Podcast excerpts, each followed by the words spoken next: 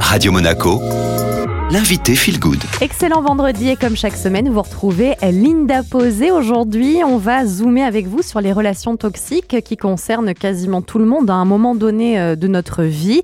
Ça peut se produire euh, à l'échelle amicale, professionnelle, amoureuse et même familiale.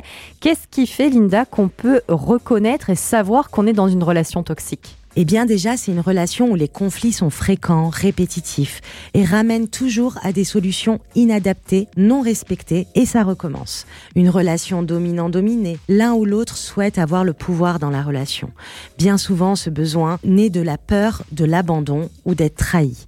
Donc je vais venir contrôler et faire culpabiliser l'autre à ne pas être assez, pas assez présent, pas assez de câlins, pas assez performant, pas assez, pas assez, pas assez. En l'accusant, cela va créer des distorsions dans la relation, des conflits, de culpabilité et un manque d'écoute. Le déni peut également se rajouter à cette liste. Ce n'est pas de ma faute, c'est toi le problème. Le problème vient toujours de la même personne. La personne en face ne se remet pas en question. Alors qu'il est important de comprendre que nous co-créons tous cette relation toxique. Donc la responsabilité, elle est double. Puisqu'on sait euh, que ça concerne énormément de relations, euh, Linda, comment on fait pour sortir euh, de ce jeu toxique? Déjà, on commence à travailler sur soi et sa relation à soi.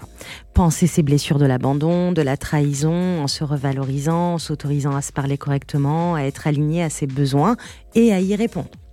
Comprendre ses peurs, les dépasser pour éviter de les projeter sur l'autre et ne plus chercher à avoir raison et à ce que l'autre se plie à notre vérité, à notre interprétation du monde et de la relation écouter et être orienté solution.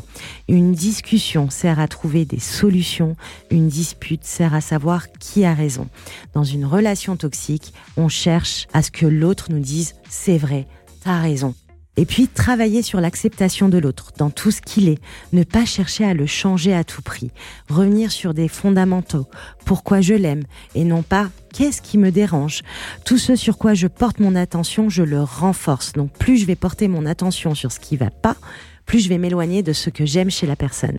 Et plus je vais l'accepter tel qu'il est en, arrêtant de vouloir le changer, bah plus lui aussi en face, l'autre va m'accepter dans ce que je suis. Et surtout poser ses limites on pose un cadre. Quand l'autre, je vois que l'autre essaye de m'envahir, euh, de me faire culpabiliser, je peux très bien dire euh, non, je suis pas ok avec ça et euh, je n'irai pas dans ce jeu-là.